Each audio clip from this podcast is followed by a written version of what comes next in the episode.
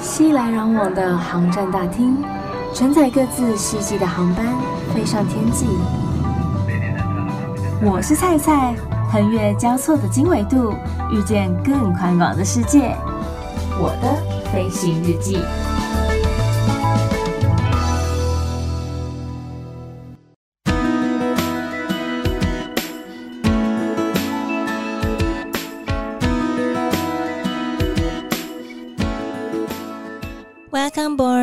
欢迎收听我的飞行日记，我是空姐菜菜。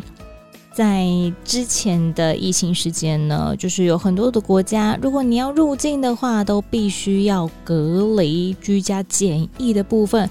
像台湾呢、如果你要入境的话，是要检疫十四天，然后后来有缩减到七天嘛。但是在对岸，中国则是要二十一天呢。真的是非常冗长的一段时间哦，而且我还有听到，就是当地人在说，呃，他们有些人工作啊是要做一天就要隔离这么多天，那这样子的人手怎么可能会够？就是因为一直缺人啊，因为大家都一直在隔离啊，相对的一定会影响到航班。那一阵子的时间，每一个飞那个中国大陆的航班几乎都会抵累。而且我也听过，就是同事分享说，有一次啊，是韩国的航班要进入到这个中国，但是因为真的就是他们没有那个人手了。如果说啊，空服员超时工作的话呢，就必须要入境休息。但是他们一旦入境，就是要隔十一天呢、没有例外、啊。这样子怎么可能嘛？飞机也不会停在那边那么久啊。所以他们那班班机就直接决定原机遣返回韩国，这也太惨了吧！当下在机上真的是会觉得，What the hell？我不是我的目的地是中国大陆，是上海吗？我要去办事，我要去探亲，我要干嘛干嘛，blah blah 之类的。现在要怎么办才好？有时候在机上真的有太多太多的突发状况会发生了，我们究竟该如何反应？或者说？我们应该做什么样的处理呢？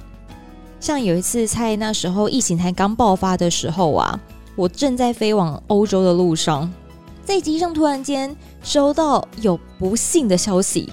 这不幸的消息来自于前舱，也就是来自我们的 captain 他们。他们说他们收到了电报，我们到时候从欧洲要飞回台湾之后，我们就要居家十四天。一开始不用，可是后来因为 CDC 他们有一些防疫上面的规定，他们觉得说这样子好像比较安全呢，所以就下达了这样子一个通知。可是，在机上的我们完全没有这样的准备啊，只想着说啊，那死定了，家里的宠物该怎么办？家里有小孩的该怎么接送？开始有很多的烦恼跟不安。机师要怎么样跟组员来做这样子一个消息的传达？能够怎么样来安抚组员的情绪呢？今天在的节目当中邀请到非常厉害、非常值得崇拜的机师 Josh 来跟大家分享说，在机上发生的种种瞬间，我们该如何是好？欢迎 Josh。好，嗨，大家好，大家好。Josh，你自己有没有碰过像这样子令人家不知所措？这样这样的情形其实很多。因为每一次呢，在飞行其实都是一个新的体验啦。嗯，那突发状况几乎每天都有突发状况啊，但是只是说大或小，然后或者是需要被处理的程度有多少。其实必须要被照顾到的情绪，当然组员是第一个，因为我们是一个 team。对，如果有载客的话，客人的反应当然也很重要，要不然霸机呀，然后闹事的，其实我们都常常看到，所以我们也会去特别注意到这一块。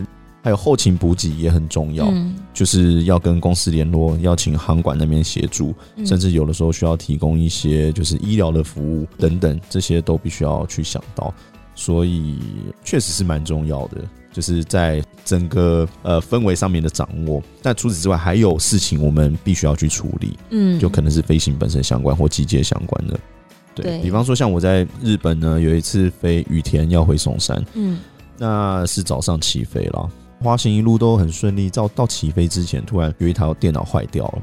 飞行电脑是去呃，它管的东西是我们起飞之后的外形的伸放，总之就是翅膀上面的一些板子，你看到会伸出来或是收进去的东西。那飞机上基本上通常它设计系统都是有，就是英文叫 redundancy，就是它有 backup，所以你不是坏一个东西，这个东西就坏掉。但是很多时候我们必须要去看派遣的情况。如果说它坏一个，它还有一个，但是可能就不能够再继续前进了。嗯。通常我们在后推之前，其实东西要坏或干嘛，可能前一段航班我们就已经看到了。嗯，所以基本上后退之后遇到机件状况的处理的机会是比较少的啦。以这个几率来讲，但那一次刚好嗯运气比较不好，就在起飞前发现这个电脑坏掉。嗯，那发现电脑坏掉，我们就跟日本航管说：“哎，我们这个有问题。”那我们以这个空中巴士的飞机来讲，电脑化的程度很高，嗯，我们就去做一些像电脑 reset，像是戳 reset 下去就对，看能不能再进 Windows 啊，不行就不行，这样类似的概念。后来不行，我们就滑回。那滑回其实就很麻烦，因为羽田其实是一个很复杂的机场，嗯，我们通常停机位都是固定的那几个，我们通常使用跑道也是固定那几个。滑回就不是了，因为华回的话，我们已经知道有很多平常没有做的事情要做。嗯，比方说乘客在飞机上的时候执行加油程序，这个其实是一个很复杂的程序。嗯、我觉得以一般客人来看，他只会觉得说：“哎、欸，现在飞机坏了，赶快油弄一弄，赶快走人啊！啊，什么东西坏掉什么的，赶快处理、嗯，修一修就好了嘛。”对，但是其实这个前置作业非常非常麻烦。第一个，我们家电脑坏掉，先讲电脑坏掉，飞机的零件非常多。那在日本，其实日本是一个波音的天下，它的空巴的飞机其实很少，所以你要空中巴士的料件不一定有。嗯，很刚好那一天我们坏的那台电脑就没有料件，而且要的话要调，可能要从成田过来，所以也需要一段时间，大家可能会等到崩溃。嗯，那后来多方的协助跟研讨，我们可能要跟联合管制处联络，我们要跟前派联络，我们要跟场站的地勤主管联络，我们要跟场站的修护联络。那修护还要再去跟 ANA 或者是 JAL，就是全日空或者是日航去问有没有料件，嗯，因为他们自己没有，算是一个很繁杂的一个沟通过程。那最后呢，因为我们派遣是这两台电脑，嗯，我们坏的是第一套，叫做 Number One 的 SFCC，第一套坏掉不能走，那第二套坏掉可以走，嗯，所以我们后来想出来的方法是第一套跟第二套互换。哦，可以直接这样换哦。对，所以二号是坏的，嗯，它原本是一号。对，那它因为它在电脑上的逻辑可能会有点不太一样，反而这样子是可以被派遣的。嗯，所以我们就暂时的用一台电脑再重新派遣。那这个问题当下就解决，这对我们来讲是很突发状况。如果我们当下没有想到这样子的解法，我们可能就要等到东西从成田过来，嗯，那可能就要等很久很久。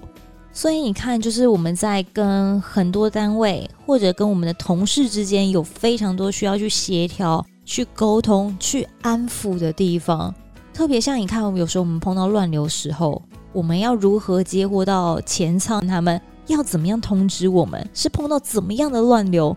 是轻度的，还是中度的，还是非常乱的乱流？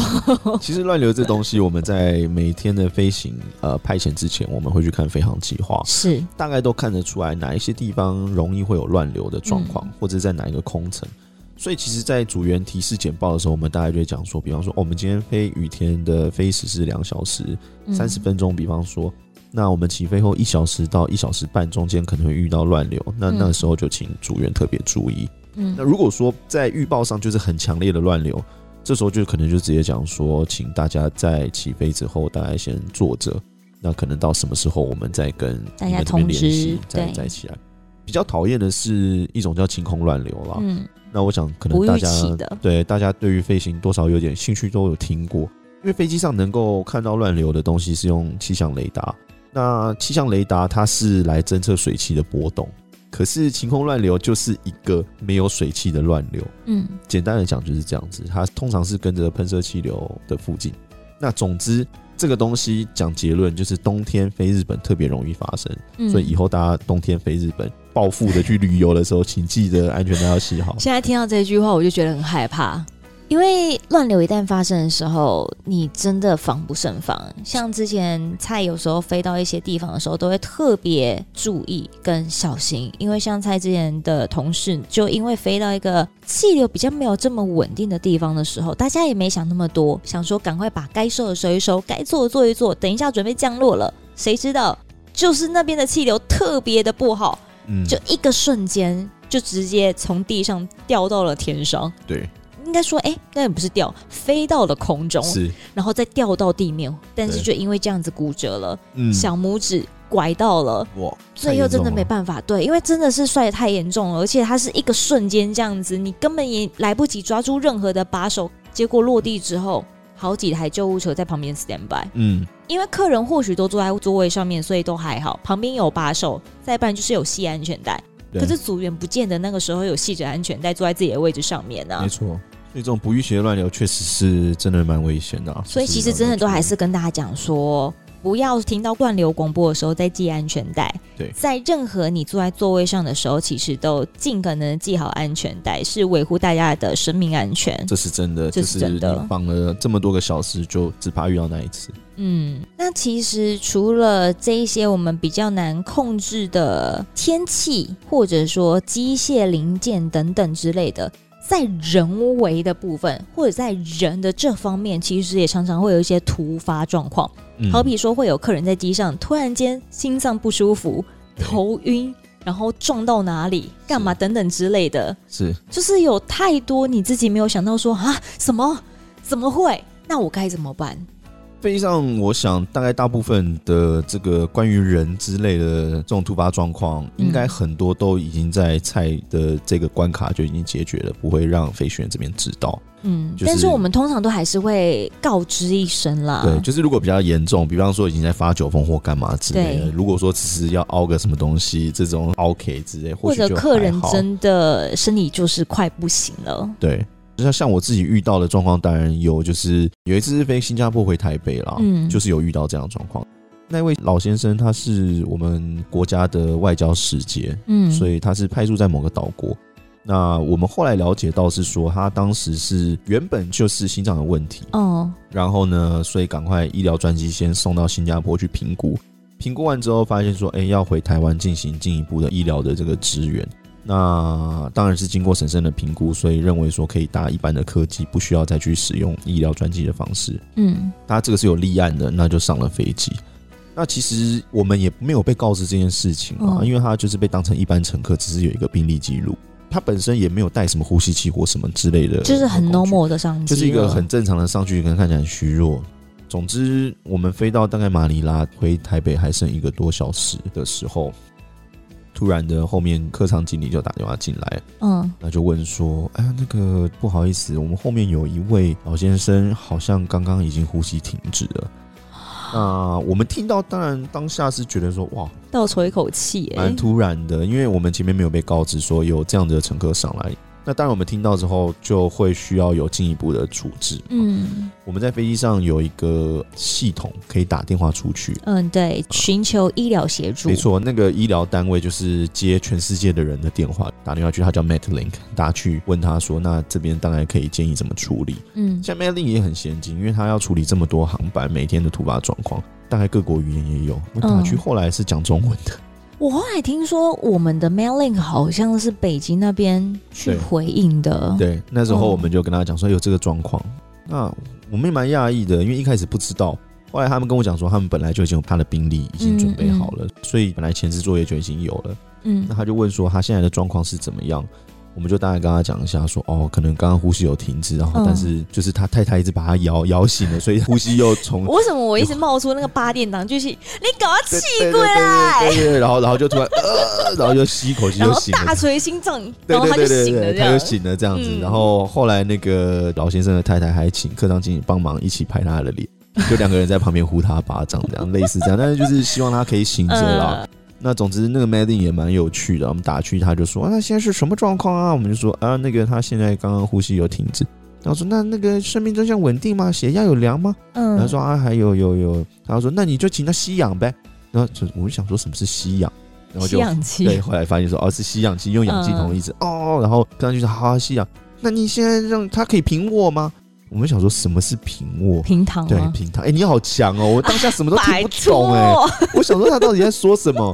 那总之一路上处理，我们打电话。除此之外，因为如果是人命关天的事情，嗯，我们其实飞航电脑马上我们就会转再再做个备案。当时我没有先把高雄这个东西做好，嗯，那公司那边如果等到真的要做这样的决定的时候，我们会去联络，嗯。那后来很幸运的，我们就回到台北落地。然后老先生生命真相也稳定，送医院，后来我们听到是都没有问题。哦，所以他最后真的有清醒过来。嗯，对，他只是中间可能有一度飞机上面真的太冷了。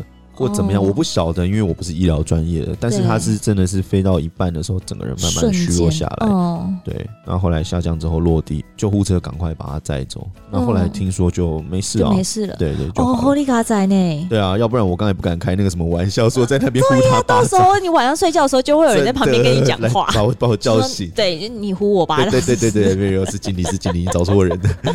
对啊，好可怕哦。对，但是就觉得说，其实那一次落地之后，觉得哎，蛮有成就感啊。就是大家一起把这个人维持住，后来还是可以好好的，就是送到医院，然后人还是继续的平平安安的，嗯、我觉得很棒。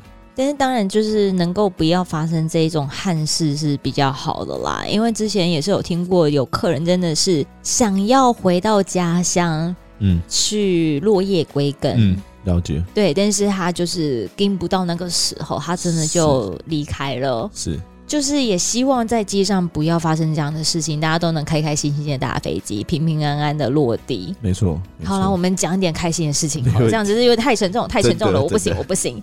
那有没有你自己觉得说，哈，是在夸张什么？是在瞎什么的情况？关于人的事情，一直以来，我觉得人是最复杂的啊。机器也很简单，嗯、不是正常就是坏掉，要不然就是你要得要去判定它。嗯。可是人有时候你真的搞不清楚他们在想什么，或者他们在做什么。太有自我意识了，有自我意识了，而且每个人都有因为成长背景而造成的，就是你的想法不同，逻辑不同，嗯、然后甚至是跨文化也会不同。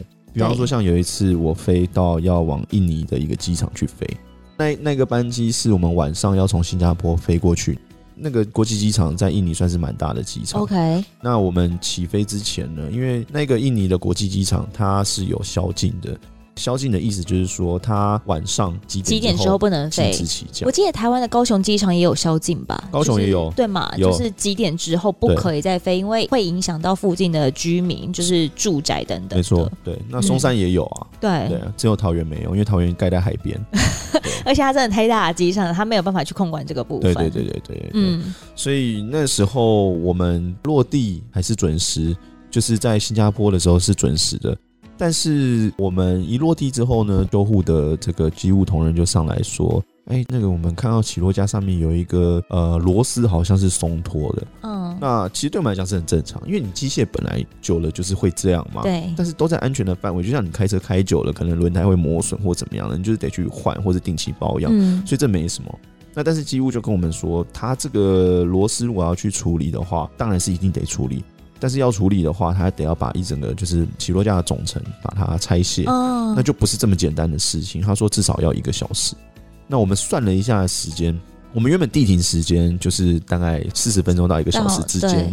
那看上课的状况跟这个就是我们的状况处理的状况。嗯、但是这一个小时修东西肯定就是会超过嘛，嗯、所以我们当下就掐指一算，看了一下说，那我们最晚几点起飞？可以刚好压秒在宵禁时间的时候之前落地。嗯，OK，所以我们算了一下，然后看一下，好，应该是差不多。但是为了慎重起见，我们还是请我们公司的联合管制处去跟那边的机场当局联络，嗯，问说你们可不可以帮我们延长一下你们的宵禁时间？因为这个特殊状况。对。那其实印尼的人的政府，他们态度都很棒啦，他们就是很乐天，然后很愿意帮忙，但他们也很随性。所以我原本会期待说，可能那我们可以延长半小时，或延长四十五分钟。就我们得到的消息是说，啊，你们就尽量 尽量尽量尽量啦，就是慢慢来，但是也不要太慢，嗯、那就是尽量起飞，我们都会等你。我一听到，哎、欸，蛮窝心的，可是心里面又有点害怕，想说会不会飞到一半，他会觉得跟你说，出尔反尔。对，就是因为比较随性嘛，嗯、又没有一个特别的时间点可以让我去做评估。那总之我们稍微看了一下，哎、欸，应该没问题。整个东西修完了，当然 delay 了。嗯，那我们要后推的时候，其实时间看起来，哎、欸，也差不多。就一要后推的时候，就想说奇怪，为什么都不推嘞？我们左看右看，发现那个空桥没有在退。OK，就是乘客上那个飞机的空桥没有在退，嗯、就下面几乎就哎、欸，那个空桥没有在退，我去问一下地勤人员，就后来说那个桥坏掉了。就是那个桥要退开，它也是有它自己的轮子跟它自己的那个动力装置坏掉了，这样势必一定要更晚才能起飞啦。嗯、对他们来说，我们可以推斜的怎么样怎么样，但是那其实对我们来讲，在安全上面会有疑虑啦，尤其、嗯、是晚上。所以后来真的弄了半天，突然就是奇迹般的那个桥动了，嗯，那我们就照样起飞。可是时间真的很紧，嗯，其实我们起飞的时候看飞航电脑上面的计算是已经超过宵禁时间不少，嗯，有可能超过十几二十分钟。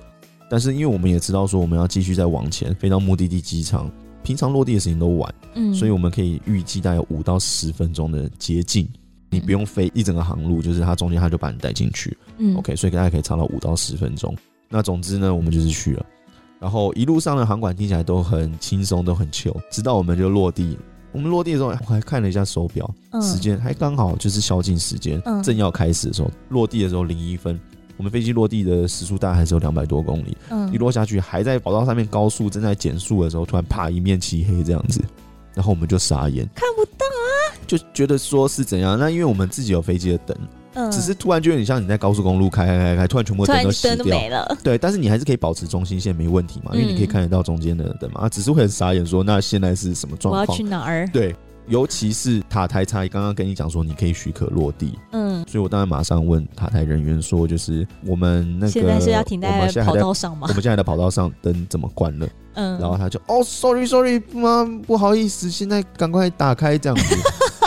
我心里想说，也太扯了吧！你在两分钟前才跟我们讲许可落地，然后你就觉得哎、欸，落地了，你要下班就关灯了，真的不夸张。他忘记了，对啊，整个机场就黑掉，然后然后还有道歉，就觉得好了好了，确实也蛮可爱的啦。只是真的是很不预期就是了。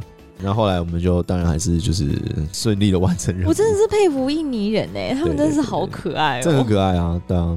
好了，这种突然之间来的我可以接受了，不要太可怕的，我觉得都还好。这个这个还好啦，真的。有时候机上真的是会发生太多令你意想不到的事情了，你要如何随机应变？你要如何去处理？立即的反应对我们来讲是非常非常重要的一课，所以这也是为什么我们在不管是面试的时候啊，或者说我们是在呃一些受训的过程当中，老师都会不断强调的一个的部分。谢谢赵老师今天跟我们的分享，谢谢蔡，谢谢大家。那如果说你也喜欢我们今天的分享呢，欢迎到 Apple Podcast 上面给予五颗星的评价，或者说你是 Android 的朋友们，也可以使用 iTunes 给予评分哦。倘若你喜欢组员的生活，想要更了解一点组员的生活的话呢，欢迎上 Facebook 或是 IG 上面，请你搜寻我是蔡蔡，欢迎登机。我是菜菜，欢迎登机，按赞、留言、追踪、私讯、分享。预祝大家每一天都 Happy Landing，我们下次见。